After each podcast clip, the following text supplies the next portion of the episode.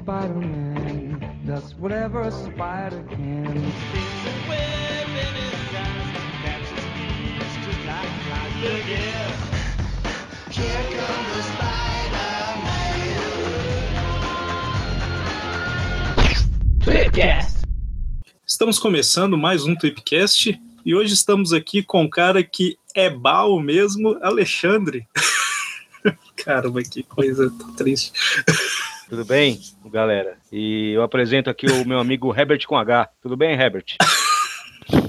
Tudo bem, Ale?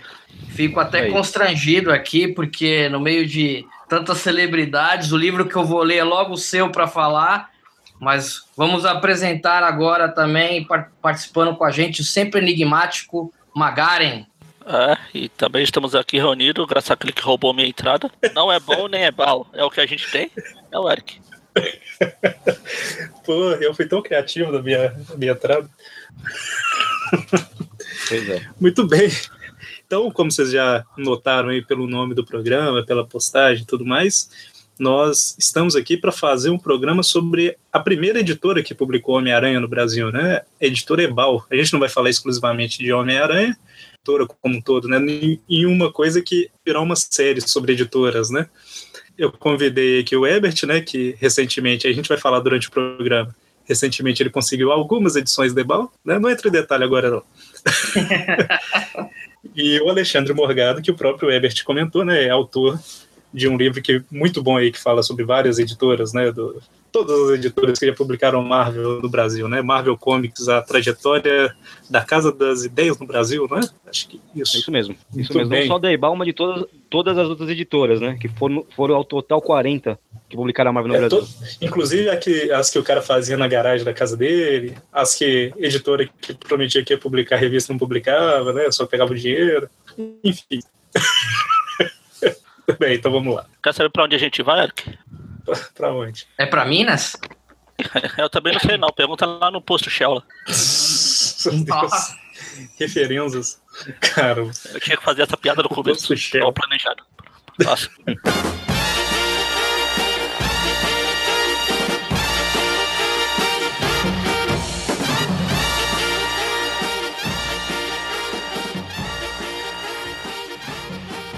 eu acho que antes da gente começar, a gente podia fazer um, um panorama aí. Não que eu conheça muito, mas é por isso que a gente chamou o- principalmente o Alexandre. fazer um panorama do início da- das publicações no Brasil, né? Porque a Ebal, ela tá ali bem na... Praticamente como... a- praticamente não, ela é- foi a primeira editora significativa a publicar Marvel no Brasil, né? Mas eu acho que seria interessante a gente falar mais ou menos como que isso chegou, né? Todo aquele início ali nos anos 30, 40, mais ou menos, que foi quando esses quadrinhos de super-heróis começaram a vir pro Brasil, né? Editora Brasil América. Pronto, essa foi a minha participação. Tchau, pessoal. É, LTDA. Então, Alexandre, se puder... Então, a, a, a- Marvel chegou no Brasil antes de ser Marvel na época do da Timely, né? Era Timely Sim, Comics. E se a gente fizer a, a computação desde quando chegou, é, foi nos anos 40, é, precisamente em 1940 mesmo, foi na época da, da revista Gibi, né? Que era publicada pelo jornal o Globo. E naquele período eles publicavam o Namoro e o Tocha Humana. E um pouco mais pra frente veio o Capitão América pela Cruzeiro, que saía pela editora, é, editora Cruzeiro, que saía no, era publicado no Gibi Oguri. Editora Cruzeiro publicava o Gibi Oguri. Então a, a, a era Marvel, né, que era Time, começou nos anos 40, né? Praticamente junto com a DC aqui no Brasil. A DC chegou um pouquinho antes com o Superman, pela, pelo jornal A Gazeta, né, com o jornal aqui de São Paulo, Gazetinha. Aí depois o, o, o Eisen, que é o fundador da Ebal, que tinha uma outra editora, e ele publicava outras revistas e tal, um monte de personagem, aí ele começou a publicar também o Superman, é, o Batman, depois, mais pra frente, ele começou a publicar. Só que era aquela- aquela coisa, né? Ninguém tinha os direitos de personagem.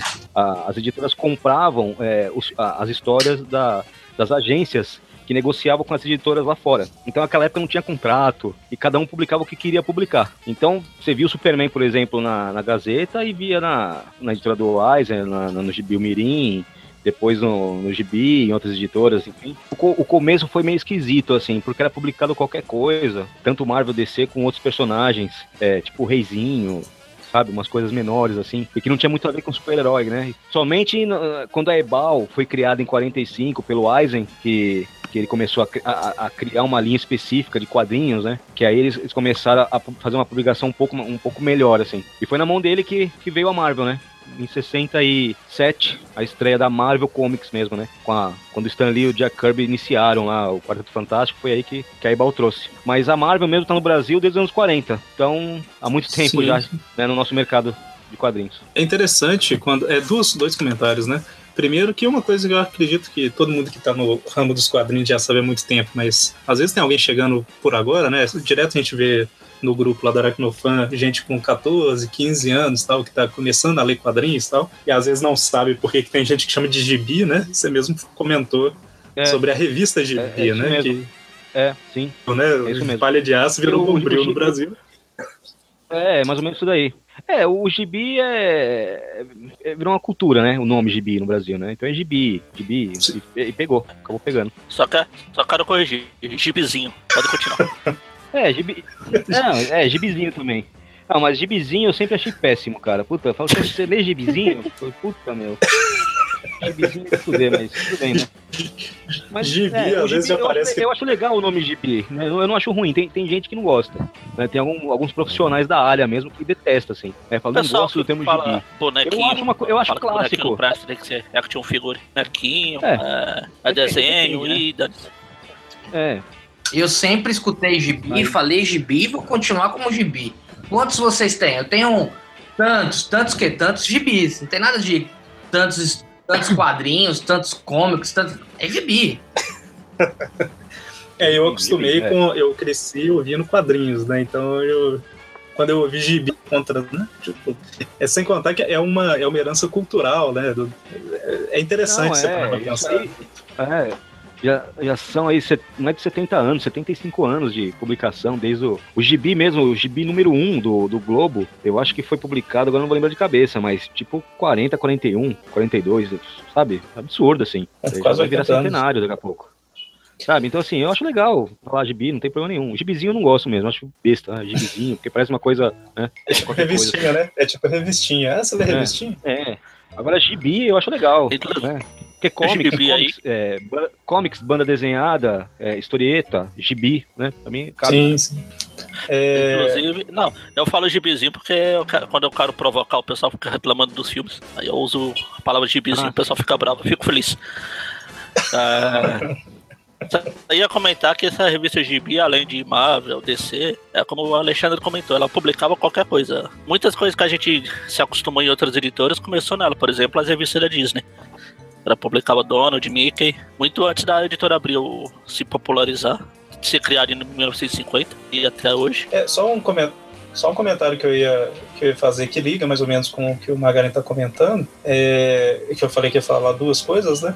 A além um, o gibi era uma coisa, a segunda era que nesse início aí dos quadrinhos no Brasil a gente tinha vários nomes conhecidos, né? Que tipo Assis Chateaubriand, Roberto Marinho, Devita lá, que foi criar Abril depois, estava todo mundo envolvido aí no início, né? Se eu não estou enganado, o, o Adolfo Eisen, né?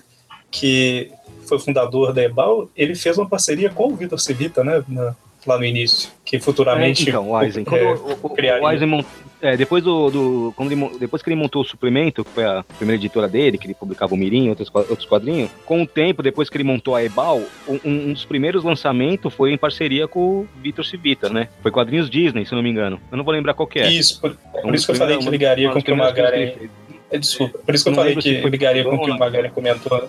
É, ele teve. É, ele, ele, ele publicou algumas coisas da Disney bem no comecinho mesmo. Isso aí é. né, É depois, aquele seleções em quadrinhos, não é? Acho Nas que é. seleções, o próprio Ah, Gibi, ela é. publicava as tiras de jornal Eu- do Donald, do, do Alto é, Teleferro, eu não vou lembrar. as do Mickey, do... É. Não lembro do roteirista, mas quem se importa com o Mickey. Mas Era as tiras de jornais. É, ele publicou um comecinho na Ebal, sim. E a, a, e a Ebal foi uma, uma editora, eu acho que talvez tenha sido a, a editora mais importante no Brasil, porque ele, ele expandia as suas publicações com diversos gêneros, né? Então, principalmente com quadrinho nacional, ele, ele, ele incentivava isso, ele gostava de publicar isso daí. E ele publicava revistas é, com homenagem a Getúlio Vargas, sabe? Era bem direcionado para as figuras políticas e as figuras da época, né? Tinha, eh, falava sobre a Bíblia. Então, assim, o, a, a Ebal soube eh, distribuir bem os temas. Então, tinha super-herói, Tinha faroeste, tinha quadrinho infantil, tinha quadrinho de, é, bíblico e tinha quadrinho das pessoas, né? Das, dos figurões da época. Então, a, e a Ebal, a tiragem era muito alta, né? Então, eles, eles vendiam muito a revista na época. É, a gente tá falando de uma, coisa época bem que- legal, né? Que, na época que vendia bem, assim. Sim, a gente Então, tá quando eles falando. lançaram, por exemplo, a a Marvel no Brasil, quando chegou, a- as edições de, é, número zero que você pegava no Post Shell, que foi os primeiros, né, as primeiras revistas, ali a- a- vendeu quase 100 mil revistas cada uma, né, a, a- Super X, o Capitão Z e o Álbum Gigante. Então, assim, 100 mil exemplares, três revistas, 300 mil exemplares num mês só, né, de um mês pro outro. Ho- Hoje esses números são, né, ficam bem abaixo do, do que do que uma tiragem, sei lá. A, a Panini não divulga os números, né? Eu não consegui essa informação pra pôr no livro, mas assim, eu acho que o Homem-Aranha deve vender hoje aí seus 4 mil, 3 mil edições. Sim, não deve vender mais que isso. Né? Batman, por exemplo, também. A vantagem de hoje em dia é que eles, a- eles abriram o leque de publicações, então tem pra todos os gostos. Então, assim, tem, tem colecionador que compra só os mensais, tem aquele que gosta da capa dura, tem aquele que gosta das coleções históricas. Então, assim, eles vendem várias edições em menores, né, em menores tiragens. Se fosse hoje em dia o mercado assim, pô, a gente tava, né, tava dando pulo aí de alegria, mas infelizmente, né, as coisas são assim É. mesmo. A gente tá comentando aí de uma época pré-videogame, até pré-televisão, dependendo. Quer dizer, a, a Marvel em si não, mas o início da Ebal é, é- quase ninguém tinha televisão ali nos anos 50, mais ou menos. A Marvel, a Marvel em si, É, é, a Marvel começou no time ali, né? 39. Sim, sim, verdade, verdade. É, e o, o Alexandre comentou, né, de Capitão Z, Alvo Gigante e Super X, que eram revistas que a Ebal já tinha, né, se eu não estou enganado, e aí ela criou uma série nova, ao invés de criar a revista do Capitão América, do Thor É, porque- e tal. porque eles tinham um, um limite de publicações mensais, assim. Eles não Uhum. podiam é, passar, eles não podiam. Eu não sei se era uma lei, não sei, eu não vou saber explicar. Então, eles tinham esses títulos, Super X e o Capitão Z. Tanto é que o Capitão Z da Marvel aí deve ser a quarta ou, ou quinta série, alguma coisa assim. O Albo Gigante também, a terceira série ou quarta série. Porque eles não podiam colocar Deve- tantas revistas, não sei se era. Deve- problema Deve ser coisa de gráfica também. Igual a própria É. Marvel lá nos Estados Unidos, ela teve isso de. Ela tinha É. um número. Quando ela começou, quando essa nova Marvel, vamos dizer assim, a do. É. Quando começou a sair Quarto Fantástico, ela tinha um número de X de revista pra publicar. Tanto que pra re- lançar a revista do Homem-Aranha, a Amazing Spider-Man, a revista do Hulk teve que ir pro espaço. É, exatamente. É um problema burocrático mesmo no Brasil, que é, né, mas era uma coisa normal. É, Eu Mas quando depois eles conheci, aumentaram a série. Depois depois, depois veio o Quarteto Fantástico. O o Quarteto Fantástico saía na estreia. Deve ser a segunda ou terceira série, também não sei. Então o Quarteto Fantástico era estreia. Só o Homem-Aranha e o Demolidor que ganharam revista própria, né? Provavelmente eles, eles acho que cancelaram alguma pra poder colocar o Homem-Aranha e o Demolidor. Também não vou saber dizer se, se houve isso, mas eu acredito que sim. Cancelaram alguma pra lançar essas duas, né? Herbert, o que, que você ia comentar? Eu, eu sempre achei, quando eu, quando eu me deparei com, com a Ebal, a primeira vez foi por volta do ano 2000, e eu sempre achei estranho esses, esses títulos, né? Vamos colocar assim. E como eles iam lançando a, a- os personagens ali dentro, né? Mas nunca veio pra mim, assim, uma coisa clara de uma explicação, né? É claro que agora com o tempo você vai ouvindo, vocês mesmos vêm dizendo, por exemplo, provavelmente uma questão de tiragem, questão da editora, o que é, é interessante como tudo começa. Começa como um suplemento de jornal, praticamente assim. Pai, você compra o jornal e me dá o caderninho ali que tem um, o herói para eu ler. Ou você vai no posto de gasolina, induz aí pro posto para você ganhar um, um brinde ou para você comprar algo mais barato para você poder levar, né? Como essa indústria é, ela engatinhou até chegar nos dias de hoje como, como é, né? De você ter até um filão que é para bancas convencionais, como não, comic shop só vai sair em tal, tal lugar, porque tem tiragens menores e um público diferenciado.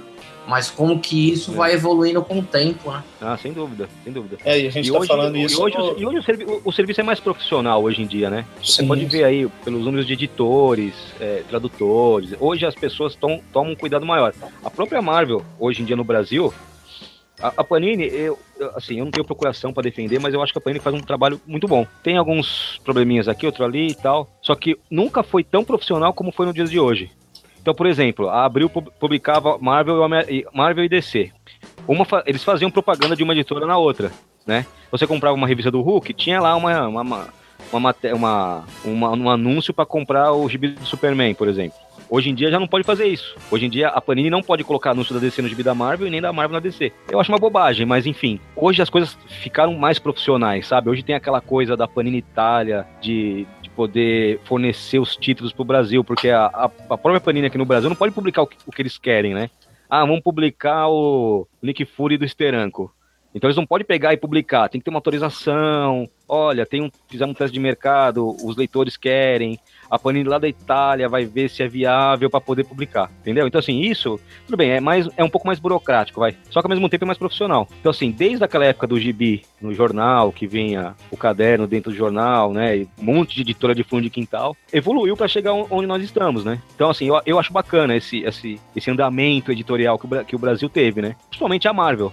Porque no livro que eu, que eu escrevi, sempre foi uma bagunça, né? De, crono, de cronologia, e várias editoras publicando diversos personagens ao mesmo tempo, fora de ordem. Então, assim, para quem, quem conhecia o universo Marvel, quem conhecia e queria acompanhava as histórias mês a mês, se perdia em, alguns pontos, assim, porque algumas histórias não casavam com a outra, né? Então é, eu acho legal, assim, e ainda bem que melhorou, né? Não, não progrediu, então eu acho uma coisa bacana. É, muita gente é, tendo uma lembrança melhor da Abril, que a Abril foi importantíssima também, né? Mas é muito mais nostálgica porque cresceu lendo é, é, gibi, né? Vou falar gibi.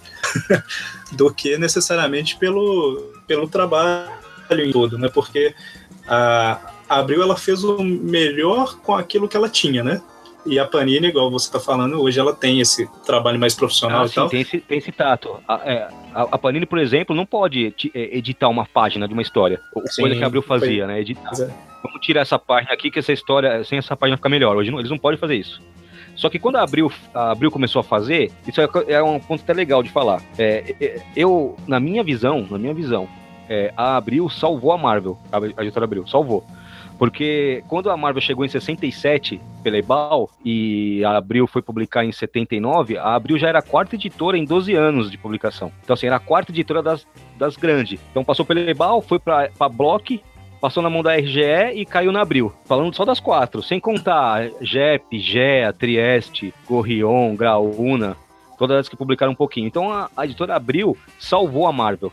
Isso graças ao, ao Elcio de Carvalho, que é um baita editor, que, que, é o responsável da Mitos, né, que trabalha na produção dos quadrinhos aqui para Panini, e o JP, que era o tradutor da época, que era o cara que conhecia o universo Marvel porque ele comprava as edições importadas. Então ele, ele sabia as histórias, a sequência. Então todo esse planejamento de, de, de alteração, de ah, publica essa e essa aqui não, foi tudo graças ao JP, que conhecia as histórias. Então, assim, por um lado, é ruim hein, você tirar uma página fora, ah, você pulou uma página, é, transformou é, uma história de 22 páginas em 18, tudo bem. Só que se a Abril não tivesse feito isso, eles iam publicar de qualquer forma, do jeito que as outras, que as antecessoras fizeram, e provavelmente a Marvel seria uma editora mais uma, né, em meio de tantas outras publicadas aqui, né, e, a, e eu acho que acabaria tendo um final, né, meio que sem ninguém perceber. E o legal da Abril na época, principalmente do Jota, é que a Abril tinha na mão o Demolidor do Frank Miller, o X-Men do, do John Byrne, tinha o, o Warlock do Jim Starlin, aí o Elcio quis publicar a Espada Selvagem de Conan, trouxer, pegaram os Vingadores do Roy Thomas e o John Buscema. Então, assim, a época da Abril foi boa também por causa, por causa disso. As histórias daquele período eram, né, as maiores de todos os tempos. Sim. O Demolidor do, do John Romita Jr. Então, assim, eles, eles, tinham muitas histórias boas e com a produção deles, né, é, aquela cronologia Marvel Abril, né, foi que resgatou os leitores, porque a, a Espada Selvagem de Conan vem, vem com, conseguiu bater seus 100 mil exemplares mensais, né? Então consegui, conseguiu é, um êxito da Ebal lá de trás, né? Porque a Ebal tinha tiragem alta porque vendia bem. As, as pessoas na época compravam mais, né? Não sei se é, com o tempo, com, com a cultura também isso foi deixando, né, de comprar. Também tem essa coisa que vocês falaram da internet, do, dos videogames, oh, televisão. Isso aí influencia também, né? Mas assim, para falar, para fechar da Abril, eu, eu acho que a Abril fez um trabalho muito bom em resgatar os personagens e fazer com que eles tivessem um apelo para os leitores, né? Então assim, graças a Abril há 20 anos atrás, 25 anos atrás que a gente está aqui, né, falando dos personagens que estão sendo publicados pela Panini, né? Então sim, é sim. A Ebal, a Ebal né, foi ideal para trazer, a Abril para né, para fazer com que as histórias começassem a ter um, uma cronologia coesa, e a Panini agora fazendo trabalho, né? De convém fazer eles agora, um trabalho bacana, enfim. Sim, sim, é isso que eu comentei, né? Que a Abril ela, ela fez o melhor que ela conseguia com aquilo que ela tinha na época, né? Ela direcionou ali para crescer, né, as histórias. E uma, um contraponto forte, né, voltando aqui para Ebal, comparando com a Panini, é que hoje é extremamente profissional e tudo mais, mas na época da Ebal, os acordos que, que o Eisen fez na época foram de boca, né? Ele, É, principalmente, principalmente com a Marvel. Pois é, então assim, não tinha um contrato assinado de a gente vai publicar o Homem-Aranha exclusivamente, tal, a gente vai publicar Capitão exclusivamente. Então, assim, basicamente ele falou assim, "Ô, é, foi com aquela com uma agência distribuidora da Marvel, né, lá dos Estados Unidos, que ele e falou assim, ah, vou publicar, É, eles, ah, beleza, é. né? A Marvel era para ter sido publicada um pouco antes aqui no Brasil, mas como eles tiveram um problema é, na época com a política brasileira, que era uma história bem complicada, com racionamento de papel, e eles quiseram fazer uma lei onde as editoras tinham que publicar uma porcentagem de quadrinhos nacionais. Então, se ele trouxesse a Marvel, ia, ia passar desse, dessa cota que eles tinham, né? Então, a Marvel era para ter sido publicada, eu acho que dois anos antes, em 65, 64, por aí. Então, já tinha um, um certo namoro do, do, da- do pessoal da Ebal com a Marvel. Aí, só em 67, que aí eles conseguiram, essa lei acabou não entrando, se não me engano foi a lei do Jânio Quadros, eu não lembro, eu acho que foi isso daí, de implantar um- uma porcentagem para quadrinho nacional, que era obrigatório, né? Se pô, se a editora não quisesse publicar, não publica, entendeu? Acho que isso aí vai de, de gosto, vai do, né, do seu trato que você tem de, de custo-benefício, de retorno, enfim. Aí só em 67 que eles conseguiram pegar e era um contrato só de boca mesmo.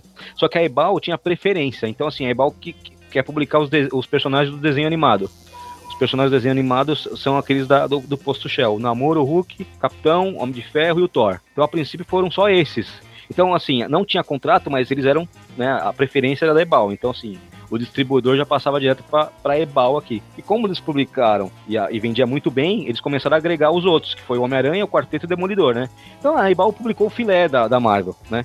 Os outros personagens, o Nick Fury, o Doutor Estranho, os X-Men, eles ainda estavam começando, né? Nem nos Estados Unidos fazia tanto sucesso assim. E foi aí que eles, a Ebal não quis e por isso que as outras editoras menores é, desse período começaram a publicar, né? Mas o, o principal era, era pra Ebal mesmo. E sim, é engraçado que, assim, como eu coleciono principalmente Homem-Aranha, eu sempre tinha ouvido falar de Ebal, Block, RGE, vai, né? E numa época que eu tava fazendo algumas pesquisas lá relacionadas ao X-Men, pra fazer um trabalho junto com o Leonardo, o, ele me passou lá algumas edições e eu comecei a olhar é, Gap, né, nem sei se pronuncia Gap ou Gap, né? Mas enfim. É, eu, É. eu eu sempre falei, eu sempre falei Jep. Jep. Ah. é. É, então, é, faz mais sentido, né? Porque é nacional, não, não faria sentido ser Gap.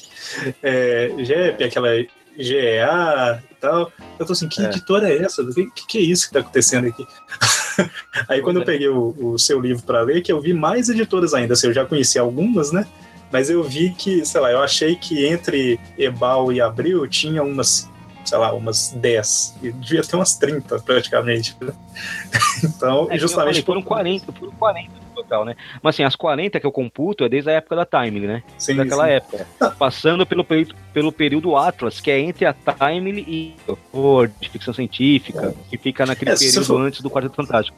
Se for olhar de, de trás para frente, é, Não, foi antes. É... Ah, tá, desculpa. Pode falar. Não, não, só ia comentar que se for é, da abril pra cá, mais ou menos, a gente tem Hum. basicamente abril, Mitos, Panini, Sal Planeta de Agostini, contei seis, É, a metal, e mais Metal- umas Metal- do a- a- Metal Metal Pesado. pesado. Foi com Pandora. coisa. Pandora, Pandora eu falei. Um pouquinho. É. Pandora eu comentei. Mas assim, não chega a 10, né? Ou É, mas é por é aí. por aí, né? Foi- Mais ou foi- menos foi por 10. aí, é. A metal, a depois gente a tá metal, falando de Metal abril pra Pesado cá. se transformou em tudo em quadrinhos, né? Tem uma, uma editora chamada Brain Story que publicou Sim. alguma coisa da Epic, né? É, Hellraiser. Sim, sim. Não é, Ah, não então, é assim, do heróis, mas é, da, mas é da Marvel, né? Até a própria Globo chegou a publicar alguma coisinha. Editora Globo, é. Editora Globo. Então assim, a gente tá nome falando. A gente tá falando aqui que da abril pra cá, mais ou menos, foram umas 10, mais ou menos, né? Ou seja, antes ali tem umas 30 editoras, né? É. É, é isso que eu ia comentar. E a maioria nessa época aí, Ebra, E- Ebral, não. Ebal, Block e tal. É tem tinha- muito- tinha tem vários. muita editora- tem muita editora que publicou uma revista só, sabe? Uma. Pois é. A Taika. A Taika publicou uma, eu não vou lembrar o título agora, é com material da Atlas. É, Super Aventuras, é, Aventuras não sei o que, não vou lembrar. Tem uma editora chamada seja, é uma Maqueca. bagunça. Tipo, é, por isso que eu te falo, que antigamente era terra de ninguém, né? Hoje Sim, é é mais isso. organizado, as coisas são mais. né? Ci- Citando novamente o, o seu livro lá, o- ele vai falando das editoras principais, né? E aí, quando chega nessa parte da- dessas editoras menores, você tem página com uma página falando de três editoras praticamente, por causa disso, né? Ela publicou isso, então. isso e isso, e acabou. Essa publicou isso, isso e acabou. Essa queria publicar, pegou o dinheiro, não publicou, deu cano e acabou. É, Desse é, jeito. É, é lógico é- é lógico que as editoras publicaram mais títulos, né? Mas não eram Marvel. Então, assim, Sim, da livro só Marvel, falou né? que foi da Marvel. Assim, da- a editora era Sim, assim, sim. era fundada pelo fulano de tal, né? Tal, é o endereço de São Paulo, assim, assim, publicou esse material, não sei o que, acabou. Então, assim, eles publicavam, nem sabia que era da Marvel, né? Dane-se. O distribuidor, o, o distribuidor tinha essas histórias, por que publicar isso aqui? Né? Às vezes comprava uma micharia e acaba, acaba publicando. Teve uma editora que pegou o Capitão Marvel da Marvel achando que era o da DC e ficou puta depois? É, o, o, o da Jep, o Miguel Penteado. Porque ele pegou X-Men, Capitão Marvel e Surfista. Então, assim, o Capitão Marvel já tinha um nome desde os anos 50 aqui no Brasil, porque, né, era, era o Capitão Marvel da, da Fawcett, né? Era o Shazam, né? O futuro seria o Shazam. E quando ele comprou, ele falou, nossa, o Capitão Marvel, vou comprar. E quando ele viu, não era o Shazam, né? Era o Marvel. O Capitão Marvel da Marvel, o Marvel, é, o soldado Kree, né? Então, então por isso que eu tô te falando, é, é, é, é legal isso. É, eu, eu, eu, eu, te- eu falei com o colecionador do Rio de Janeiro o livro, que é o Marcos de Moraes, pela Gibimania. Ele é um cara bem conhecido no Rio de Janeiro e tal. E ele falou que na época que a, a editora Abril publicou aquela Graphic Marvel, A Morte do Capitão Marvel, foi a primeira edição, né? O Sim. Jornal do Rio, o Jornal do Rio publicou, eu não lembro o jornal, ele me falou o nome, publicou lá, é, a editora Abril traz é, a morte do Capitão Marvel em nova série. E eles colocaram uma foto do Shazam do lado. eu, ten- eu tentei é, arranjar a imagem desse jornal, mas não consegui, porque eu queria colocar no livro, porque assim, porra, né? Já tava já nos anos 80, entendeu? Então, assim, já não era aquela coisa, né? Então, pra você ver a mentalidade de algumas pessoas que não acompanham o quadrinho, quem é o Capitão Marvel? Ah, eu sei, o Shazam e tal. E às vezes não era, era o, Cap- era o Marvel, né? Então saiu a foto do Shazam, né, pela Marvel, na gráfica Marvel que ele morre de câncer e tudo mais. Então o mercado, o mercado brasileiro é- é legal por causa disso, né? É engraçado por causa disso também. Por causa de- dessas, dessas bagunças editoriais que tinham, né? Hoje em dia, é- por isso que eu falo, hoje em dia é mais profissional as coisas, né? Sim, Alexandre, você E tem vou- todas essas, essas revistas, desde a primeira lançada no Brasil até hoje, da Marvel? Então, da Ebal pra frente, sim. Então, quando eu falo, ah, eu tenho todas as revistas da Marvel, é a era Marvel, né? A Marvel Comics ali, do Stan Lee e do Jack Kirby. Pra, pra trás eu não Pois. tenho. A Time, Atlas, eu tenho muita é, pouquíssimas coisas, assim. Mas da era Marvel mesmo, com a Ebal pra frente, eu consegui zerar. Quase nada, né? Cara, eu tenho bastante. Assim, eu não tenho. Na minha coleção eu não tenho só Marvel, eu tenho de tudo, né? Sim, tenho de sim. tudo mesmo. Ó, ó, pra falar que eu não, pra falar aí que eu, não, que eu tenho de tudo, o que eu não tenho. Assim é, é, é ao Disney. Eu tenho uma outra coisa do Pato Donald, mas é duas ou três revistas, assim, um, um especial. Mas de resto eu tenho de tudo. Então, né, a minha coleção não é só Marvel. É porque, como eu comecei a colecionar Marvel de criança e eu comecei a guardar as revistas, aí chegou uma hora que eu falei, cara, eu tenho quase tudo, entendeu? Vou zerar essa porra aqui. E eu fui indo atrás das que faltava, e eu consegui zerar, né? Foi mais um desafio, assim, porque, porra, né? Ir atrás de todas as revistas é, é difícil, né? Você encontrar, tem muita coisa dos anos, é, dos anos 60 mesmo, depois da Ebal ali, essas editoras menores que é difícil você encontrar, né? Não, e principalmente, principalmente se você pegar esse objetivo hoje, por exemplo, o cara não tem nada e fala, eu vou ter tudo, aí acabou, né? Nunca mais vai ter dinheiro pra comprar mais nada na É. vida. Por causa do. É, é difícil, né? Eu- comecei a, a, a, a, a- ler em 86, 85. Em 90, 90, comecei a, a, a- comprar e guardar e cuidar, sabe? A- é, não, vou ser colecionador. Anos atrás, 25 anos atrás, entendeu? Então, assim, tem 25 anos atrás, tinha menos revista publicada do que hoje em dia. Então, começar hoje é um, vai ser um puta desafio mesmo. É, e, eu acho. São, são mais caras, né? Hoje em dia as pessoas têm mais valor disso aí, sabe? As pessoas entendem Exatamente. mais. O, o valor É isso que eu falar. esse aqui é da Ebal, esse aqui é da Block, não, esse aqui é uma edição assim. Antigamente não. Antigamente as pessoas vendiam o número um mais caro. Ah, o número um, mas os, os- os demais não. Então, por exemplo, se você pegar eu álbum, falar, assim, álbum o- gigante do Thor, né, que é a estreia do Homem-Aranha, de repente vale mais que a edição zero, talvez. Ou tá ali, vai. Entendeu? A edição zero e a edição 11, que é a estreia do, do Homem-Aranha, são as mais valiosas dessa coleção, por exemplo. Você quer fazer algum comentário, Magani, sobre essa edição do álbum gigante? Não. Beleza.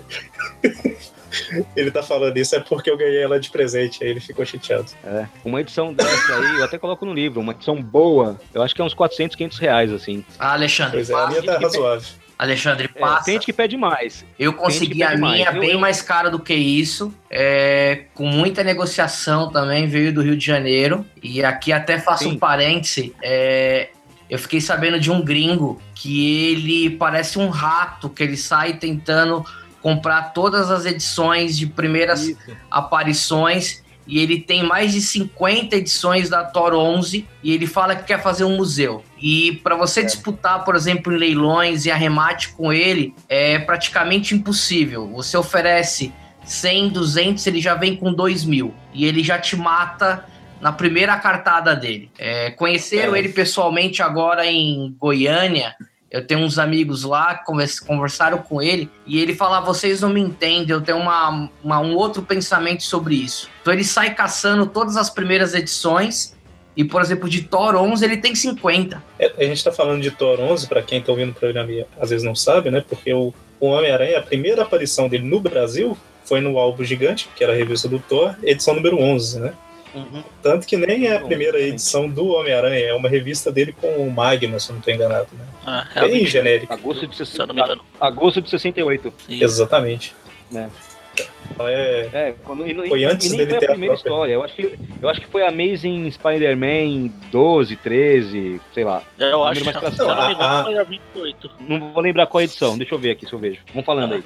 É, eu, eu não lembro a, a edição exata aqui, mas a primeira vez que a Amazing Fantasy 15 foi publicada, eu acho que não foi nem pela Ebal, porque ela começou pela Não, Amazing. Spider-Man. Mas já. Pois é, então a assim, RGE. teve Ebal, depois a Block e a RGE que foi publicar a primeira aparição mesmo do Homem-Aranha, a primeira É, revista mesmo. Se, se- se se- vocês forem analisar, quando a, a Abril chegou no número 100 do Capitão América e do e de Heróis da TV, não sei se vocês lembram, vocês têm essas revistas, Eu tenho. eles publicaram, eles publicaram a primeira história do personagem e uma atual, né? Então, assim, eles publicaram a primeira aventura do Homem de Ferro e uma mais atual. A, a do Homem de Ferro, ali, era a primeira vez que era publicada no Brasil, a primeira aparição. A do Doutor Estranho, a primeira vez. É, o Homem-Aranha, eu acho que já tinha sido publicado, e, aí, não, lembro se tinha mais algum personagem, mas alguns, assim, ali era a primeira vez das histórias. A primeira história publicada ali só. Né? O Capitão É que foi isso mesmo. Kirby só foi publicado aqui pela editora Abril, naquele especial é, de, de 40 anos. Sabe? Depois de Primeira tanto vez. tempo de atraso. É. Pois é. Porque quando a, a- o Guri começou a publicar o Capitão no Brasil, eles compravam a história da época. Eles não começaram, ah, eu quero a, a número 1. Então o que que tem aí? Ah, o Capitão América já tá na edição 40. Ah, então começaram da 40 pra frente. Então eles compravam a história do período, né? Que era Uhum. já a fase bem pra frente do, do Jack Kirby. Então, assim, a história do Kirby foi publicada aqui depois de 300 anos, né? As 10 primeiras histórias, até um especial, né? Capitão América, as primeiras, as primeiras histórias. Era coisa inédita no Brasil, né? Então é, é, coi- é coisa que acontece no nosso país mesmo. É, eu tava olhando aqui, Homem-Aranha 44 da Ebal, que é uma revista de 82, foi a primeira vez que saiu a Amazing Fantasy 15. É, então, E sobre, é isso daí, cara. e sobre a, do, a do álbum Gigante 11, é, a revista do Homem-Aranha que tem nela é a edição 28 da Amazing. A ameaça É, do. Homem Moldado. 28. Exatamente. Porque, assim, eles, não, eles, não, não- eles não tinham muito essa ideia de, se- de sequência de história, né? É. Depois que a- as edições mensais, depois que o Homem-Aranha ganhou a edição, a edição mensal, que eles publicavam mês a mês, porque elas iam chegando, né? Eles perceberam que era uma sequência. Porque senão.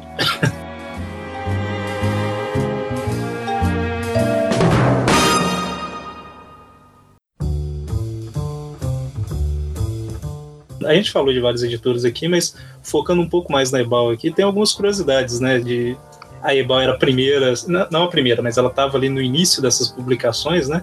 Então ela fez parte dessas editoras que às vezes traduzia alguns nomes, né, para ficar um pouco mais familiar é, para as crianças mais, mais, brasileiras. mais- mais brasileiro, é. No próprio Super-Homem, eu acho que a Lois chamou Miriam, né, durante muito tempo. Acho que só nos anos 80 que ela foi mudar o nome para Lois, né? Ah, por isso não, nas primeiras duas revistas da É, Ebal, era Miriam Lane, né? Miriam Lane. era Miriam Lane, isso. Isso, né? É, Miriam Lane, né? Nas É, duas primeiras revistas da mais- Ebal, do, na primeira Tia Meia é chamada Tia Maria, e na segunda é, É. chamada Tia Marta. É, então. pois é. Aí, se tivesse continuado Pois como é. tia Marta, no encontro Pois lá é, não com o Batman briga. publicado pela Abril, não teria briga. Era É. só falar, minha tia chama Marta, aí acabava a briga. Nossa, meu. A gente tem a. Ia ser, um, ia, ia ser o maior dos crossovers, né? Pois é, imagina. A gente tem a Vilma Vespa, que também foi É. colocada. A Pepper aí- Potts era a Pimentinha. O aí Happy sei Hogan era Felisberto. Exatamente. Vamos lembrar do Felisberto, Pedro eu acho que- Prado, do JJ Jaime, Jaime, né? Dr. Polvo. É, o povo até É. vai que era Mas, tradução, mas, né? mas o, o, Pedro, o Pedro Prado é, foi só nos desenhos animados, né? Sim, sim, está nos desenhos. Isso. Nos quadrinhos era Peter Parker mesmo. Era. É, inclusive, a gente comentou aqui, eu acho que ficou meio, meio no ar, mas. O... Não, não, era só. Foi só a Panini que publicou. É só os outros 30. Eu dei a pausa porque eu sabia que você ia fazer o comentário. Mas é, o, a principal motivação, vamos dizer assim, para trazer as revistas da, da Marvel foi o desenho, né? Que passava os desenhos lá É. dos anos 60. Tanto Ah, tanto que eles começaram por esse. apareceram antes dos quadrinhos. É, Sim, tanto que eles Isso, escolheram o. Capitão América, o Thor, o Hulk, o Pingunço pra ser pra publicar. Porque Pinguço. Pinguço é boa. é parte do MCU lá. Porque, Sim, sim. É, por, causa, por causa dos desenhos. porque Os tinha os desenhos desenhos. fizeram um baita, um baita sucesso, né? E, e isso aí desencadeou os Ah. personagens aqui no Brasil mesmo. Até aqueles brinquedos da Ata que saíram na época lá, eles eram do desenho e o do Demolidor, que não tinha desenho, eles não publicaram, não, não produziram aqui e fizeram do Namor, né? É, então, porque o Namor nessa coleção não tinha. Sim. Eles tiraram o Demolidor fora e colocaram o, demo, o Namor, né? Pra... É, uma visão. Exclusividade do boa, Brasil, digamos assim, né? É. Mas é, foi uma visão estratégica, se você for ver, até legal, porque, né? A criança Sim. assiste desenho, tem os brinquedos e tem as revistas. Se não tivesse o namoro, fala, pô, mas Não, e, é- namoro? é- é, e- e na televisão passava os desenhos da programação, acho que falava que era o super-herói Shell, né? Então já falava, a criança já falava pro pai abastecer o posto da Shell. Então, assim, é, É. tudo interligado. Não, a, a jogada de marketing que eles fizeram foi, foi excelente, assim. Foi, uma- né, foi uma baita jogada. E é bem legal isso daí. E a curiosidade aqui sobre esse do, do Namor, né? Que eles fizeram exclusivamente no Brasil, né? Baseado num, num troféu lá de natação, um negócio assim, é que Isso. ficou, ficou um brinquedo exclusivo do Brasil que vale uma fortuna lá fora, né? Porque os colecionadores são doidos com o negócio e só saiu no Brasil, o brasileiro. Aqui normalmente as coisas são feitas com material não tão resistente e tudo mais, daí que é difícil você conseguir um em bom estado.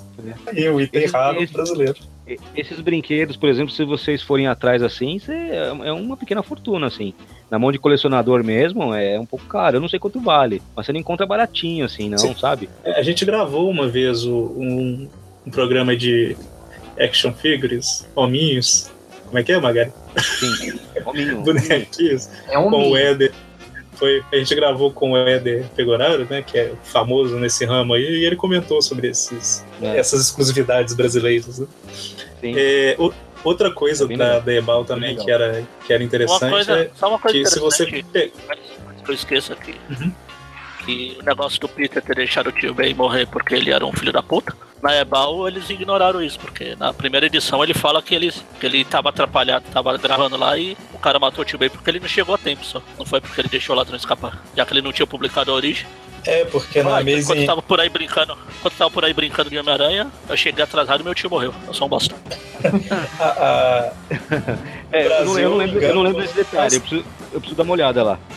Na Abril, o engano durou. Na Abril, não. No, no Brasil, o engano durou muito mais, porque lá nos Estados Unidos, o que o Magali tá falando é que na Amazing 15 ele deixa o ladrão escapar, porque, ah, trabalho é seu aí, policial, não tem nada a ver com isso, não. E aí, quando tem a Amazing Spider-Man número 1, ele não fala isso, ele só comenta que, ah, eu tava ocupado e meu tio morreu. Então, Então, é, o, o Stan Lee meio que omitiu essa parte do Homem-Aranha ter deixado o ladrão escapar. E se no Brasil a Amazing 15 foi publicado só em 1982, só lá que o povo ficou sabendo, né? Deve, o pessoal deve ter reclamado, falando que estava descaracterizando o herói deles, que ele nunca, É, que ele nunca tinha deixado é, o ladrão Mas escapar. eles, eles, eles faziam essas alterações para as histórias ter- terem sentido aqui, né? É aquilo que eu te falei, É, é, pois publicar agora tem que ter uma coerência, né? Então é isso daí. sim, a gente, a gente grava. É, é normal. A gente grava os Tweep View aqui no site. A gente tá lendo as histórias desde o começo até. O objetivo do pessoal é chegar até assistente. O meu é chegar até lá pelo número 400, 450 mais ou menos. Aí eu pulo fora. Mas o problema é que a gente vê isso, a gente compara com as originais. Muita coisa era alterada. A Abril chegava a redesenhar quadrinho pra. Ah, o Aranha machucou Ah, o braço sim. na edição anterior, mas a gente pulou a edição anterior. Então desenha o braço dele aí de novo já era. Estamos aí. Sim, sim. Se parar pra pensar, é um, é um É, trabalho de. são, são bizarras, né? Se parar pra pensar, é um trabalho de edição muito bem feito até, né? Porque você tem que Sim. preocupar com o que foi publicado, o que não foi, o que você publicou alterando dois anos atrás, pra agora ser coerente com o que você tinha falado lá. É, é bem. Não, sim. É só, só o JP conseguia fazer isso porque ele é, ele é lunático. Por isso que ele conseguiu fazer. É uma outra Ele coisa. mesmo me falou. Ele falou, cara, eu tinha um método de fazer isso daí que eu acho que ninguém conseguiria. E ele tem razão mesmo. Concordo. Eu falei, cara, concordo. Uma, uma outra coisa né, que é muito característica da Ebal, qualquer revista da Ebal que você pegar que tem uma seção de cartas, você vai reparar isso, é que os editores não tinham muita paciência para responder carta. Não, nenhuma. Nenhuma. A criançada mandava o desenho e falava, olha, eu fiz um desenho no Homem-Aranha, o que vocês acharam? Ó, nós não gostamos. Tudo demais. Quem sabe daqui uns 10 anos você consiga. Sabe, era E essa, Isso, e essa, preto no branco. e essa criança era ninguém menos que o Renato Ramos. Humberto Ramos. Ah, eu e o pior, Eu, eu acho que todos esses caras que ficam no, na, na internet falando que a Panini publica papel jornal, que tá esperando capa dura, deve ser esses caras aí que escreviam as cartinhas. não, e o pior é que respondia como se fosse o- os heróis, não era? Era a Ebal que fazia isso ou era a RGE? Era, era a RGE que fazia isso. Ah, verdade, é RGE. publicava porque os personagens, é, que era, Seria, que era, seria que era pior ainda. né? Porque a, a, a RGE tratava é, os quadrinhos como uma coisa bem juvenil mesmo, né? Sim, sim. a RGE. Então, assim, era bem, era bem juvenil. E algumas histórias, assim, é, o mundo é, de super-herói, tudo bem, até desti- na época, né? Até destinado mais pra criançada e tal. Porque as histórias a- adultas, as histórias mais sérias começaram a surgir um pouco depois. Só que a- a- com o tempo eles foram mudando isso daí, sabe? História com drogas, é, história sobre, sabe, quando morria alguém. As histórias foram ficando, com o passar do tempo, mais adulta, né? Meu, não queria nem saber, sabe? Eles publicavam de qualquer forma e era muito infantil. Até o jeito, os balãozinhos, você não dá pra ler uma história da RGE. Não dá pra ler. É, é ruim. A RGE ela reduzia mais ainda, né? Ela simplificava pra caramba. É ruim. Ele- Eles faziam um quadrinho só, é, uma página inteira, né? Eles pegavam um quadrinho e aumentavam, assim. Sim, Já ficava sim. aqueles pixels, sabe? Você via, assim, era muito ruim. Era muito ruim. E, e a legenda dos personagens, a- os diálogos eram ruins também. O trabalho da RGE foi um trabalho bem porco, assim. Só que o da Block mesmo. O da Block, eles, eles chutaram o pau da barraca, né? Na minha opinião, lógico, né? Então o da Abril Sim, teve um, sim. teve um cuidado mais apurado, né? Pra fazer os. né, o, o Wolverine tinha gíria, o Thor falava como um deus, né? Então tinha algumas, algumas uns detalhes nos personagens. Por isso que você se identificava também ali, né? Então era, era, era uma leitura melhor. Tanto é que fez sucesso, né, Abril? É engraçado você Abril falar conseguiu isso. É interessante você fazer esse comentário, Hum. porque igual o Magarin tá, comentou aí, né? A gente faz os Tweep Views Classic, que a gente pega todas as edições que já saíram do Homem-Aranha e vai comentando uma a uma, é, cronologicamente, independente se saiu no Brasil ou não, né? A gente começou lá em 1962 com a Amazing Fantasy, atualmente está em Não, não, 82, na verdade, a gente começou em 83. 2012. sim, sim, sim. E atualmente a gente está na revista dos anos 80 já, né? Já, já vai aí uns 5 anos de programa. E para fazer isso, tudo que saiu no Brasil a gente até tenta ler, ler na revista que a gente tem, né? E na Ebal, e na Ebal é muito melhor de se ler as histórias, mesmo que, a, que seja preto e branco e tudo mais, do que numa revista da Block, na RGE, que você lê e você fala assim, caramba, esse- o personagem não fala assim, sabe? Ele o não é Homem-Aranha não dessa falaria cor. essas palavras aqui. Sim. Ele não é Não, dessa a- cor. A, a Ebal tinha um, a, a Ebal tinha um trabalho editorial bem, bem, bem feito. Isso aí é, ele tem que reconhecer, né? A Ebal, Pô, Lagarto bem que não é a- verde. foi a Ebal a primeira editora a publicar, sabe? O, o trabalho é bem, é bem feito. A revista é bem feita, mesmo sendo em preto e branco, tem gente que não gosta. Mas é o que dava, né, na É época. Era tinha. Mas o preto e branco daquela época, sim, mas o preto e branco daquela época val- valorizava muito o traço dos desenhistas daquele período. Então, o, o Steve Ditko, o John Romita, o John Buscema, eles ficam bonitos no preto e branco, sabe? Não fica feio, sabe? Imagina o Humberto Apesar de Ramos eu- no preto e branco. Já é uma bosta colorida, imagina no preto e branco. Imagina, você não ia conseguir Preto, entender o desenho. preto e branco.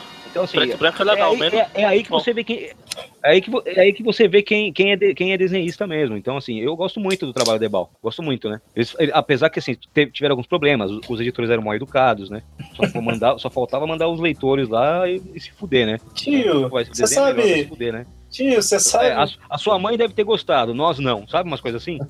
Os desenhos? Pô, cara. Se fosse eu. né? Não, é, é, pô, é, é, né? Era curto e Ninguém vai grosso. ler. Mas o trabalho Tio, você sabe se o- foi muito bom. É, Era tipo assim, tio, você sabe se o Duende Verde vai voltar, né? Fala, não, não sei, pergunta pra sua avó, sabe? Era tipo essa resposta assim, eu falei, caramba, o que, que é isso? O que o cara tá fazendo com a criança? É, eles, eram, eles eram eles eram muito grossos. Eu não sei se era o Ota que respondia isso daí, né? O, o Ota Assunção. É, não sei se vocês conhecem o Ota Assunção. Ele, ele começou a trabalhar na Ebal. Ele foi editor da revista Med, né? Ele é um É, de nome no acho que ele achava que tava editando. Tava respondendo as cartas da Med. E pra- eu, eu tenho ele no Facebook. Se você segue o Ota, ele, ele escreve uns posts lá. Você fala, meu, esse Ota é, é doidão. Mas é doidão no mundo dele, né? Então, provavelmente foi ele que respondia aquelas cartas lá. Ou algumas foi ele que. foi- é, Era a resposta dele, né? Ainda bem que aquela época lá eu ainda não tinha nascido, eu não passei por isso. Você você tá falando de, de traço preto e branco é legal? Menos quando o pessoal confunde, sei lá, um leão com macaco, um urso com jacaré. O que, que você tá falando, Magali? Não, vou, eu também não não vou citar.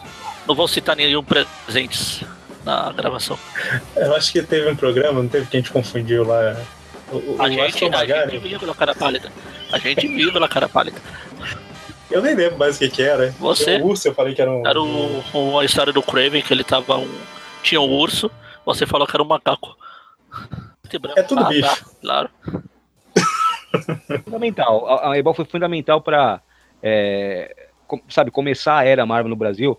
Não- acho que não teve editora melhor para começar, porque eles tinham É, cuidado é. de editorial, sabe? A- as revistas são- é- eram bonitas. Tanto que se você comprar as, as edições em cores, Capitão América em cores, o próprio Homem-Aranha em cores, a qualidade era muito boa, sabe? Muito boa. É, então, não tem Então, papel uma. é É, é, e era, era- era- é, então, era tão boa que um- uma da- das edições em cores, o, o Eisner mandou pro Stan Lee. Quer dizer, mandou pra Marvel, né? Mandou lá pra Marvel e o, o Stan Lee, que era o editor-chefe na época. E ele ligou pro Eisner sugerindo que a, que a Ebal publicasse os gibis da Marvel aqui no Brasil. Porque ele queria daquele jeito. Ele falou, cara, eu nunca vi uma revista tão bem feita como essa. E, e assim, Capitão América em cores é muito bem feita mesmo. Aquela capa é, mais dura. Não é, não, é, não, é, não é essas capas duras da Ebal de hoje em dia, é uma capa cartão, assim. Mas, e, e as cores eram vivas, eram, eram, eram, eram- é, um, é, um é um gibi bonito, sabe? É uma revista bonita, assim. E o Stan Lee queria que eles publicassem os gibi da Marvel no Brasil. Só que assim, era um, um sistema tão doido que eu, ele nem quis aceitar isso aí, porque a tiragem da Marvel era bem maior que o da Ebal, né? É, O, o número de títulos eram bem maiores, e assim, eles iam ficar mandando de navio pra lá, como que ia ser? Eu acho que ia ser um trabalho muito difícil para a Ebal fazer, né? Fazer toda a tiragem, mandar para os Estados Unidos no mês seguinte, faz toda a tiragem, sendo que eles já tinham as coisas deles aqui, e o Eisner recusou.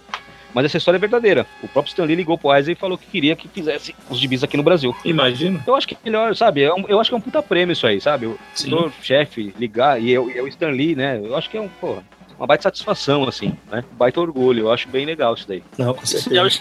e, se, e sendo Stanley, eu não duvido nada que tenha sido no meio da noite, assim, ele acordou, ligou, e aí, vamos lá. Todo mundo pulando, igual ele fazia com os, É. os desenhistas dele. É, ainda mais por causa do fuso horário, né? Acho que ele ligou. É.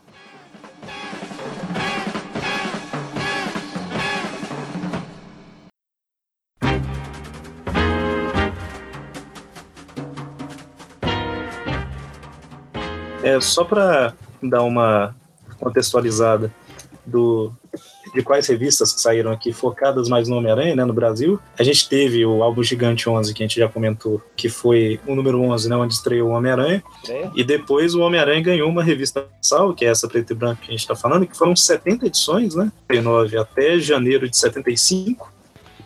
E, ou seja, teve coisa pra caramba publicada. E era tão interessante o, o, a, a- o tempo entre a publicação dos Estados Unidos aqui era curto, de certa forma, né? Chegou a, foi ficando curto com o tempo, que na edição 56 o Brasil alcançou mais ou menos os Estados Unidos, né? Ficou, acho que com um mês de diferença, mais ou menos. E aí, como teve esse problema, a gente teve aí umas quatro edições, eu acho que foi só republicação de coisa antiga, né? Pra dar uma afastada. Era chamado de História em Reprise. Isso. E também algumas coisas que não tinham sido publicadas. As histórias tipo a do lagarto que eles tinham É, eu pulado. não sei, história inédita- eu, é, eu não sei se tem história, história inéditas ali. Eu acho que não. Tem a do Lagarto, eles não chegaram a publicar, eles publicaram também. Aproveitaram. É. Eles deram umas puladinhas numa história ou outra e eles aproveitaram pra publicar nesse período de. Vamos deixar o pessoal se afastar um pouco, porque. É. É, faltou Mas é a, interessante a isso, né? faltou a Amazing 21 e 22 que só veio na Block. É, então. Eu, eu falo disso no livro, é. Eles pularam, Sim, não sei sim. por qual motivo. É interessante olhar ver isso, né? Que assim, foi praticamente colado com, com os Estados Unidos, né? A revista saiu lá, eles traduziram em um mês e lançaram no outro, É, e vamos lembrar que era anos 70. As revistas Sim. tinham que vir por navio, por avião, por pombo correio, por sei lá com o diabo. Vamos É. É isso mesmo. E a gente teve algumas histórias é, conhecidas, né? Publicadas aí. Na 54 a- tem a morte da Gwen, né? Ah, ele publicou a É. número 70. Foi a história que o Harry virou duende. Ou seja, Sim. tudo antes disso. Edições anuais. Não, não, essa é a do duende mesmo. A primeira vez que ele virou duende verde. Tá. Foi o Homem-Aranha 70, que foi a última, né? A 63 tem o, o Justiceiro, É, o 63 Ah, é, parece tô- justiceiro. que era falar de, chamado de Vingador, né? Sim. Tem Então, a volta assim, a gente Marco, teve- tem o casamento da tia May com o Octopus. A gente teve várias edições é, que todos conhecem hoje ainda, né? Então, é, tem toda aquela fase, eu acho, do- da tableta do tempo lá também, que é Sim. Tudo antes. A, a É. própria história do. Uma dessas histórias puladas que eu falei, que foi- só, só foi publicada nesse período de vamos deixar o pessoal se afastar, foi a do Se Esse For Meu Destino lá. Ah, sim, a sim. Tinha pulado e depois publicou lá na- mais pra frente. É, além das 70, 70 edições mensais da, do Homem-Aranha, quatro almanacs o Homem-Aranha, né? Um por ano, 71, 72, 73, 74. É, que o Se Esse For Meu Destino lá tá no primeiro, inclusive. E, É, e também a oito edições do Homem-Aranha em cores aí, que saíram de mais ou menos ali, janeiro de 74 a janeiro de 75, né? É triste que essas edições em cores são as Marvel Team né? Ups. É, Team Isso. em geral, É. são um pouco fracas, né? Mas Você encontra não da Ibal, mas existem pessoas que complementaram essas, eh, essas coleções. Você encontra a Team Up como fosse a 9 a 10, eh, e também a da 1 a 70, da 71 a 75, eh, completando um pouco dos arcos, mas não de forma oficial, né? Meio que como fosse uma, uma facsímile ou algo desse tipo. É, Então, eu Ah, ia tá. fazer um comentário sobre isso, que assim, é, eu sempre achei meio absurdo a pessoa pegar um- uma edição, por exemplo, sei lá, a 53 da Ebal, o cara baixa o scan na internet, imprime, vende e cobra 100 reais na edição, sabe? Você, caramba, tipo, é um facsímile que o cara imprimiu no canto ali e tal.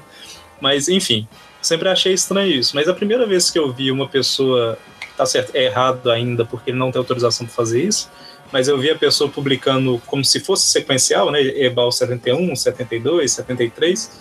Eu fiquei curioso para ver se era mais ou menos no mesmo a mesma aparência da época, né? Porque eu achei interessante essa continuação é, homenageando a editora, né? Continua sendo errado, né? Mas Quem tá, quem tá fazendo aí é o pessoal lá da, do Rio de Janeiro. Não sei se é o pessoal da confraria. Não, não é o pessoal da confraria. É um pessoal que frequenta aquela praça, que é a praça dos colecionadores ali. É, eles, é, Hum. eles chamam, se chama até de gibimania, se não me engano. Se- se- nossa, eu nunca cheguei a pesquisar a respeito para ver é, qual que era a origem. é, eles publicaram, eu acho que mais. tá, até a edição 75 ou 76, assim. E é bem parecido com a Ibal. O, o- o logo, o, aquele, aquela caixa que fica no canto da revista, né? Com, a- com o rosto do Homem-Aranha e tal. Uma homenagem que eles fazem, porque eles fazem uma tiragem, tiragem baixa, né? E, ah, cara, é aquela coisa. Eu, sei lá, eu não sei se eu, se eu acho ruim ou não. Porque É, então, é porque- ali mais pra quem é colecionador mesmo, aquele cara que é mais pirado, às vezes o cara faz pra ele mesmo, sabe? Sim, sim. E, e nem é pra ganhar uma grana, porque ele faz uma tiragem ali, tem um- umas pessoas certas que compram, né? Tem um colecionador, não, não vou lembrar o, nome- o sobrenome dele. É, o Charles, e- e- eu tô vendo o sobrenome dele aqui. Izumi. Isso, Deve ser? Izumi. Esse é, cara aí. É o japonês lá. Meu amigo, conheci ele. Ele, ele compra. Ele tem aí a Ele- 71, sim. sim. É, ele, então assim, tá, tá o Homem-Aranha no papel higiênico ele compra. Então ele é, ele é fanático mesmo pelo Homem-Aranha. E esse daí eu sei que ele, Ele comprou. Participou uma eu conversei com ele, ele até falou que ele comprou, achou as edições bem legais, é bem parecido com os da Ebal. Então assim, é mais pra ele, é um cara que gosta, né? Que gosta muito, assim. Eu até pensei em comprar, mas eu. Ah, deixa pra lá, porque acho que não tem muito a ver, assim, né? Porque não é oficial, enfim. É, então, Mas eu, eu acho bacana, não o, não acho o ruim. que eu quis dizer, o que eu quis dizer foi ruim. isso, assim, o, a- o- o pessoal que pega as edições que existiram, né, as edições dentro da 70 e imprime, vende cara, tal, eu acho meio estranho, mas eu achei interessante quando eu vi essas que dão a sequência, né? Você comentou, né, que como a Ebal ela escolheu alguns personagens, outras editoras foram pegando aí, mas enfim. É, além dessas, sim, além dessas edições que a gente comentou aqui agora, né, que são as principais do Homem-Aranha, o Homem-Aranha ele aparece em revistas de outros personagens também, né? A gente está falando aqui exclusivamente da- das revistas que possuem Homem-Aranha no título, né? É, o Eric, em, Ah, em 83 ainda teve é, aquelas histórias base- baseadas nas séries de TV, Ah, três edições. É, exatamente. Publicou. Eu já che- eu É, quis comprar isso um monte de vezes, mas eu nunca acho as três completas. Aí sempre que eu acho só uma, eu fico assim, ah, não vou comprar não, porque depois eu vou achar as três mais barato. É, eu achei as três. próxima- Na próxima já compra. É, pois é, eu tenho que fazer isso, porque tá ficando mais caro as coisas da Ebal. Esse que é o problema. O, eu tô agora, eu, eu, eu tô conseguindo mais ou menos agora dar uma ajeitada na minha vida financeira, vamos dizer assim, em alguns pontos, né? E então eu devo voltar a comprar um pouco mais de coisa antiga. Mas assim, eu deveria focar mais em Ebal, porque eu não tenho quase nada, eu tenho quatro edições de Ebal, é praticamente nada. E porque a cada dia que passa vai ficando mais caro, né? São as mais antigas. Esse, esse Kingo já levou Então 50 edições do, do, do álbum Gigante 11, né? Eu acho uma loucura isso aí, porque eu já, eu já vi o pessoal falar dele, né? Que ele tá comprando tudo, assim. Sim, pois Não é. sei, eu, eu acho estranho. Inclusive, no dia do lançamento do livro, lá no Guia dos Quadrinhos, alguém me disse: Ah, sabe aquele gringo? Ele tá por aqui, ó, ele tá comprando tudo aí. E tem umas, umas pessoas que se ofendem, né? Tipo, ah, tá levando nossos gibi embora. Porra, não sei o quê. É, sei lá. Se, se- se você entra num leilão, dá 100 e o cara dá 2 mil, é difícil competir mesmo. É. É complicado, né? Eu tô com... E o pior é que, assim, ok, álbum gigante 11 é uma vantagem pra mim, porque eu já, já me economizo uma grana, mas as outras que eu tenho é... são da mensal, é 19, 22 e 38. É totalmente aleatório ali no meio, entendeu? então, vai demorar um pouquinho. É, o esquema, o esquema é tentar comprar uma ou duas por mês, né? Sim, tá sim. comprando duas, tentar achar uma edição mais barato, né, no Mercado Livre, não sei. Às vezes você encontra uma edição mais baratinha assim e montando, né?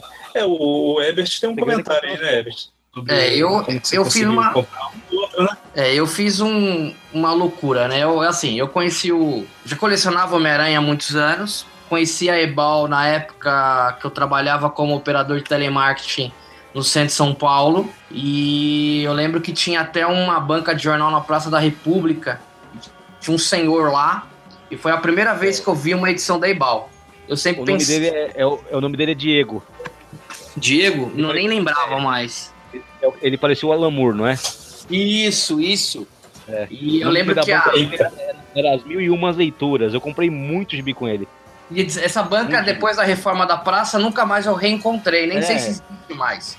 Não, não, não existe mais, porque a prefeitura, não sei se foi o Kassab ou a Marta, eles proibiram bancas que, é, que não fosse de revistas mensais, revistas de jornais. Então Uhum. essas bancas de sebo, eles proibiram. Então todas as bancas que tinha no centro da cidade de São Paulo, que era sebo, eles proibiram, né? Esses prefeitos de merda aí.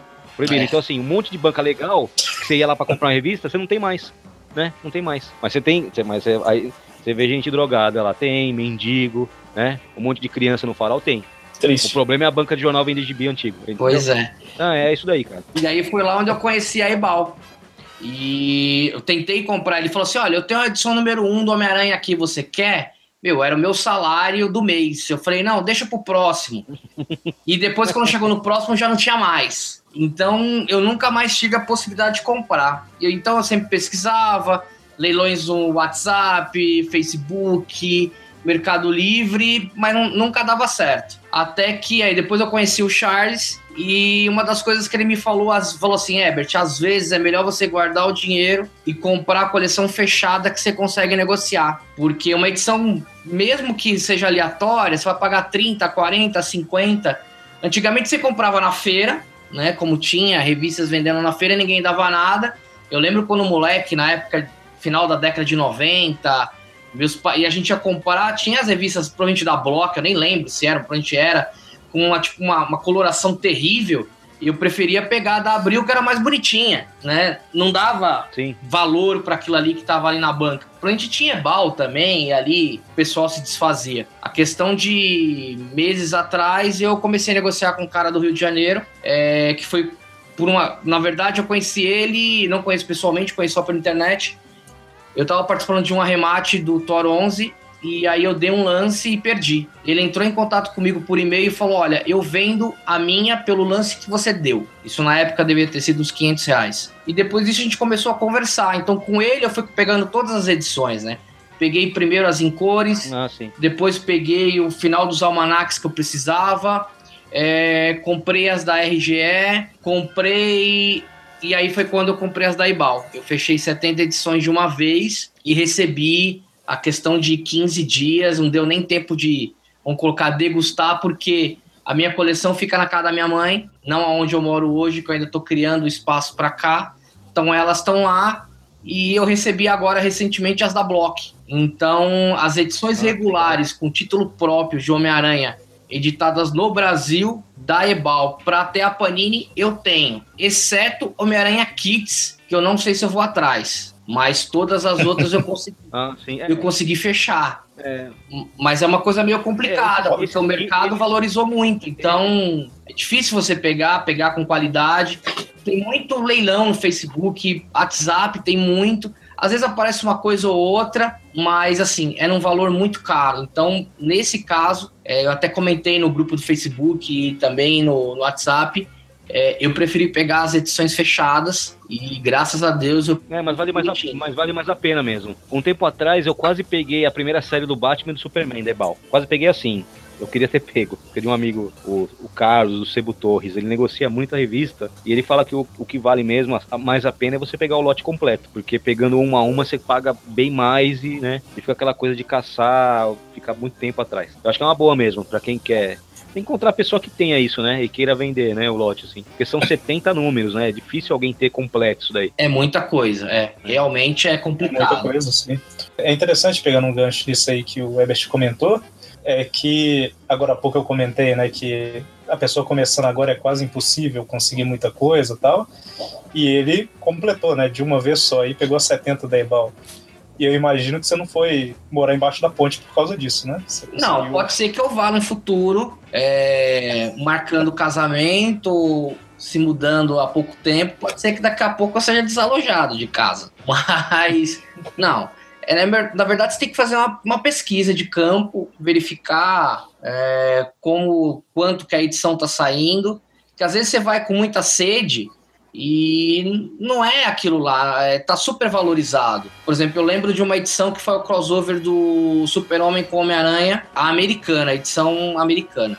Eu lembro que eu tava participando de um, de um leilão no Facebook e eu já tava para dar, tinha dado já um lance, de certa forma, até alto. E aí um amigo meu entrou em contato comigo, até o Charles, entrou em contato comigo e falou: para agora, porque o valor que você tá pagando sai mais caro do que você comprar fora no eBay e mandar trazer para cá. Falou: não dá mais lance nenhum. E foi batata, eu não dei. Ultrapassaram o meu lance. Ele entrou em contato comigo e falou: Herbert, eu tô para pegar umas edições, você quer essa? Quero.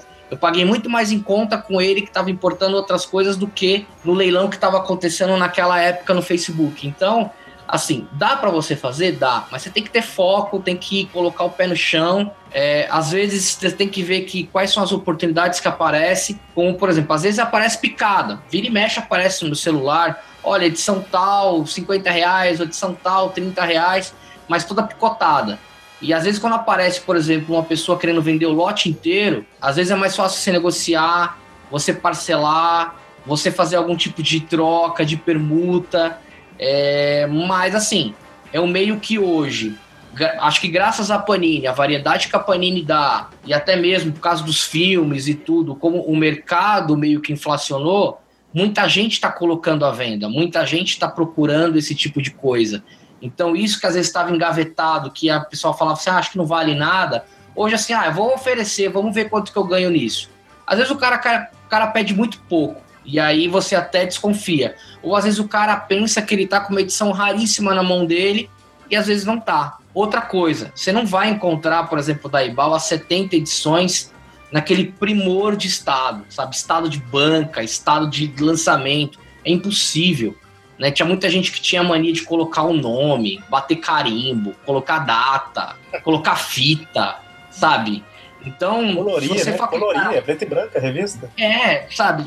não tem como. Às vezes você tem que falar assim, ok, eu tenho, respira fundo e fala.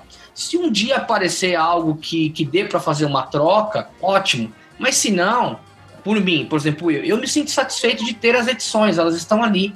Por exemplo, a Ebal 1 minha do Homem-Aranha, vejo que tá comido um pedaço da capa, plante de rato, ou algo desse tipo, colado a uma outra de uma, alguma forma. Mas ok, tipo, um dia, quem sabe, se aparecer uma edição boa, pode ser que eu faça troca, mas se não, ela tá lá, é legível, é, tem as marcas do tempo, né? Gosto muito dessa questão de Não, a, minha, historiador. a, minha cole- a minha coleção é assim também. Eu tenho algumas edições que estão mais ou menos. Tem alguém que coloca um símbolo na capa, um selo, assina. É normal, é difícil mesmo você encontrar. É, e eu, eu, eu comentei aqui, falei meio brincando, mas é uma coisa séria que Ebal era uma edição preta e branca, né? Então é extremamente comum você ter edições coloridas, né? Porque era Sim. criança pegava, coloria uma coisa ou outra e tal. E, inclusive, só de curiosidade, tem uma revista que a gente comentou no Trip View Classic muitos anos atrás, do que tinha um lagarto. Eu acho que o Magari vai lembrar disso. E na última página tem um balão de, do Dr. Connors com a esposa e o filho e tal, dando tchau para o Homem-Aranha. Só que na edição original americana, o balão tá em branco e o recordatório Stanley fala assim: é, escreva você qual é a mensagem que eles estão mandando para o Homem-Aranha e tal. Então, assim, deve ser extremamente raro você conseguir nos Estados Unidos essa edição sem nada escrito, né? Pois é. Porque todo mundo pegava e escrevia. Então, e assim, até no livro, o Alexandre cita, por exemplo, da Ebal, que tudo é preto e branco, mas a Super X era preto, branco e verde por causa do Hulk, né? Então ela É. tinha, por exemplo, é, tinha esse Ele diferencial Hulk. nesse caso. É.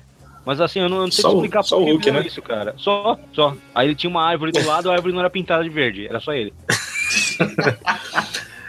Aí na hora que. Na hora que eles pararam com isso, falaram, tá, vamos publicar tudo colorido mesmo já. Aí o Hulk ficou cinza. Agora falando do colecionismo em si, tava falando que o pessoal é, cobra os valores, é, que hoje em dia tem muito arremate. Isso devido muito à, à nossa tecnologia também, né? Porque an- antes ninguém tinha acesso a nada, assim. Então, assim, o Guia dos Quadrinhos, por exemplo, é uma puta ferramenta que ajudou, né? Aos colecionadores a descobrirem o que foi publicado no Brasil. Então você entra lá, você descobre as revistas e tudo mais. Então as informações chegam. Então, assim, há, sei lá, há 10 anos atrás, ninguém nem imaginava, né? Não que ninguém imaginava, mas não, não era moda o super o, o, álbum gigante 11. Que é mais valorizado porque muita gente conhece isso daí. Você entende o que eu quero dizer? Antigamente ninguém falava muito disso. E hoje em dia é mais, né? É, é mais comum você falar dessas edições mais raras, né? Então por isso que o pessoal aí, né, cobra um valor alto, porque agora todo, muitas pessoas sabem disso daí. O que era uma coisa meio, não, essa aqui é rara por causa disso, hoje em dia, né, todo mundo sabe. é, hoje em dia tem até podcast de fundo de quintal falando sobre editora, né? Tipo, nossa.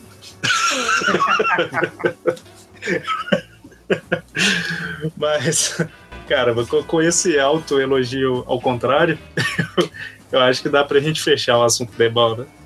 O... É bala a gente fechar. É bom a gente fechar.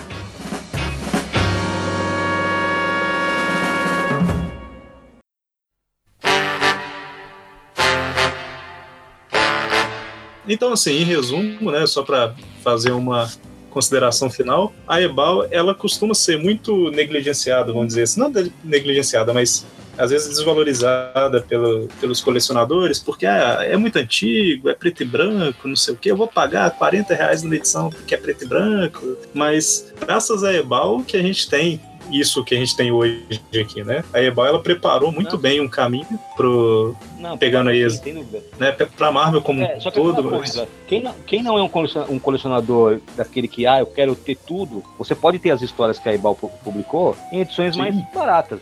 Então, por exemplo, Claro, se claro. pegar a Teia do Aranha, a Teia do Aranha, você encontra da, da, da Abril, você paga aí bem menos e as histórias estão todas ali, né? Você pega esses biblioteca histórica da Panini, que são mais baratos e aí compila aí a fase inteira do Dítico, por exemplo. Então, para quem quer só ler, você dá para acompanhar outros meios. Agora, quem quer ter a- essa- essas histórias do período, as revistas, né? Aí sim. Sim, sim, com certeza. Então, assim, a, a- foi uma editora muito importante, né? A gente escolheu começar por ela, esses programas sobre as editoras, justamente por ser a primeira e por essa, toda essa importância que ela teve, né?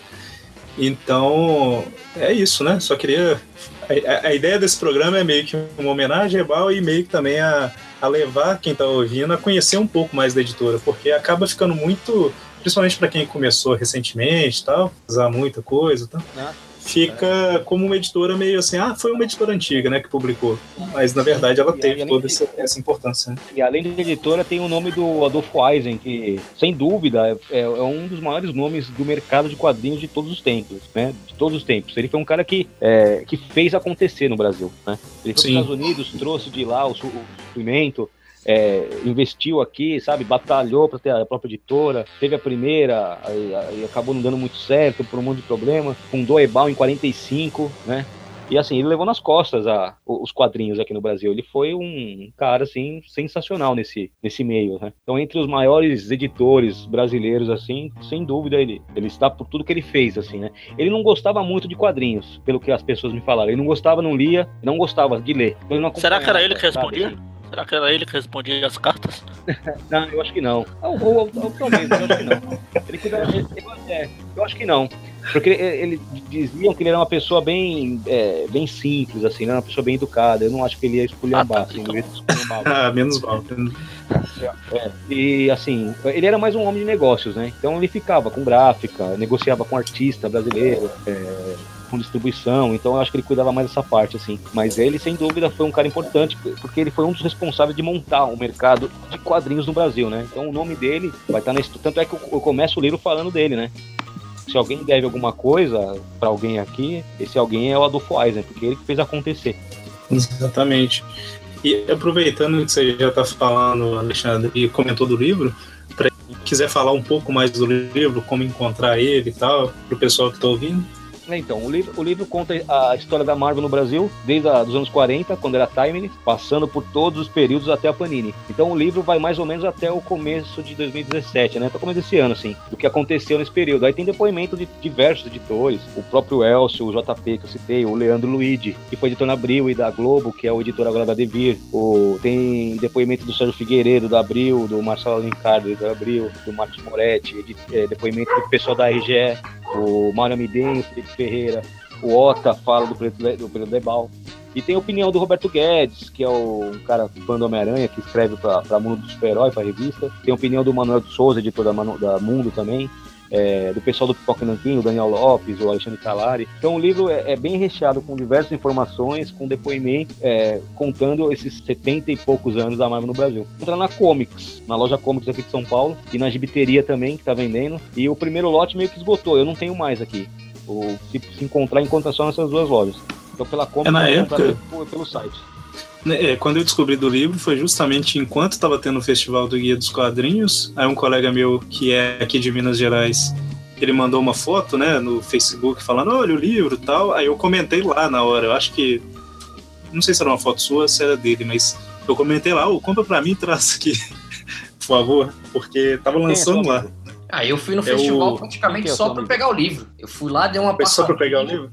Eu fui lá, dei uma passadinha, cumprimentei algumas pessoas que eu conhecia, alguns stands, fui direto lá na Alexandre, peguei o livro e logo depois já, já Ah, você saí. pegou lá no dia? Oi? Ah, Não, você. Peguei no dia, lá? peguei no dia. Ah, legal, legal, cara. Deu um branco aqui. no- Quem que é o seu porque amigo ele é mais, um, você é mais um conhecido do que um amigo. Me deu um branco aqui no nome dele agora. É o. Eu ele no WhatsApp. André Ornelas. Foi o André É Ornelas. o André Ornelas ou não? É, né? Isso. Eu vi aqui. Ah, eu lembro que ele comprou, ele comprou dois. É, tem, ele, ele- tem depoimento dele no livro também, né? É, na verdade, foi até engraçado quando eu abri o livro. tempo, eu falei, quer- quer- Desculpa, Ah. eu te interrompi. Você estava falando aí. Não, foi engraçado. É, foi até engraçado quando eu abri o livro, porque tinha seus agradecimentos, né? Agradeça fulano, ciclano, Beltrano. Então, e foi difícil ter alguém que eu nunca tinha conversado. sobre.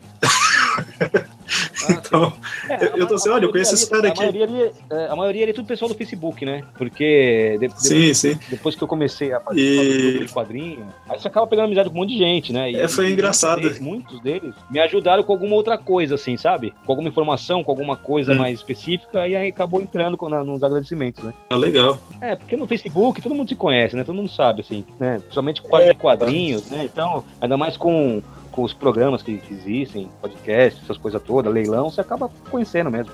É, Ebert, você quer fazer algum comentário de alguma coisa? Pra fechar? Não, só o que vocês falaram mesmo, Caibal. ah, todo esse tipo de colecionador que quer ter tudo. Eu não pago um zilhão nas revistas, por exemplo. O pessoal faz, mas se aparecer alguma com preço acessível e minha carteira esteja disponível na época, na hora, Não tem como, mas tirando isso, é bom ter pelo menos só como. Como fala? Registro histórico mesmo. É. Não for querer comprar a coleção Eu, toda. for- eu, eu Eu- encaro essas revistas como, como, esse, como um documento histórico, assim, pra mim, sabe? Principalmente essa- essas revistas antigas. E se você pega aquelas editoras menores, a Minami Cunha, Roval, são, eu tenho essas revistas, é, para mim aquilo é, meu, não tem preço, sabe? Porque é um documento, você vê, tem, muita, tem revista lá que é, é muito mal feita, assim. A, tra- a tradução é ruim demais, só que eu não vendo, tá lá, né? São revistas que têm 40 anos, sabe? Já tá aí, né? Tanto tempo, passou de mão em mão e tá na minha coleção. Então eu encaro essas revistas como um documento histórico mesmo, né? De um período que, né, não, que não existe mais e que né, fez parte da vida, assim, de, dos colecionadores, de, dos leitores, né? Eu acho bacana. Muito bom. Bom, então, como eu tinha comentado, né, a gente deve ter outros programas sobre outras editoras do futuro. E também lembrando que Tweepcast é um programa do site aracnofan.com.br, né? Ele sai toda, todo final de mês. E nas outras semanas do mês a gente tem, né? Toda quarta-feira, Tweep View Classic, falando das revistas clássicas, Tweep View nas sextas-feiras, falando das atuais, e algumas outras coisas, né? E além disso, o site tem outras postagens, né? Não, não só podcast. O grupo no Facebook, fanpage e etc. E também lembrando que a gente tem o Padrim, que é a forma que você tem, se você quiser ajudar o, o site, pode colaborar lá, tem um monte de valores lá. Eu não entendi de internet, mas se você entrar lá no aracnofan.com.br barra Padrim, tem um texto gigante lá que o Eric fez. Que, na verdade é colaborar, né? padrim.com.br barra aracnofan. A ordem dos tratores não altera o viaduto. O- Mas vai, como é o Eric que vai fazer o post, vai estar aí no post aí embaixo, o link, é só clicar e já. Ajude, se se não quiser ajudar, não, não tiver grana, tiver guardando para comprar com a revista da Ebal, você pode compartilhar os posts também. E ajudando, compartilhando já é, já é uma ajuda. Muito mais do que bem-vindo. Por um momento eu achei. Por um momento eu achei que o Magari ia fazer igual os editores da Ebal e falar assim: se você não quiser ajudar também, vai. Sabe? Eu achei que era isso que eu ia falar, mas não. Isso que o Magari falou, né? Assim, o padrinho é uma das formas de ajuda, porque a gente tem os custos para deixar o site no ar, né?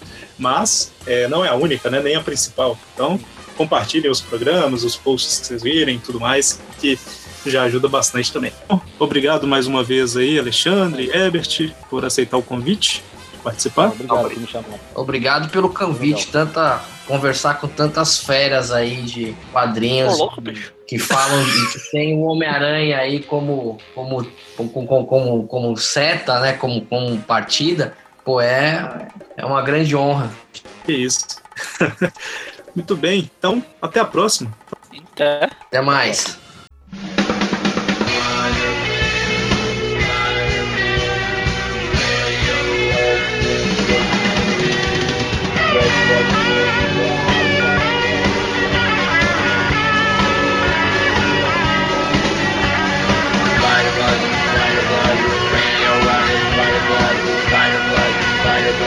Spider-Man.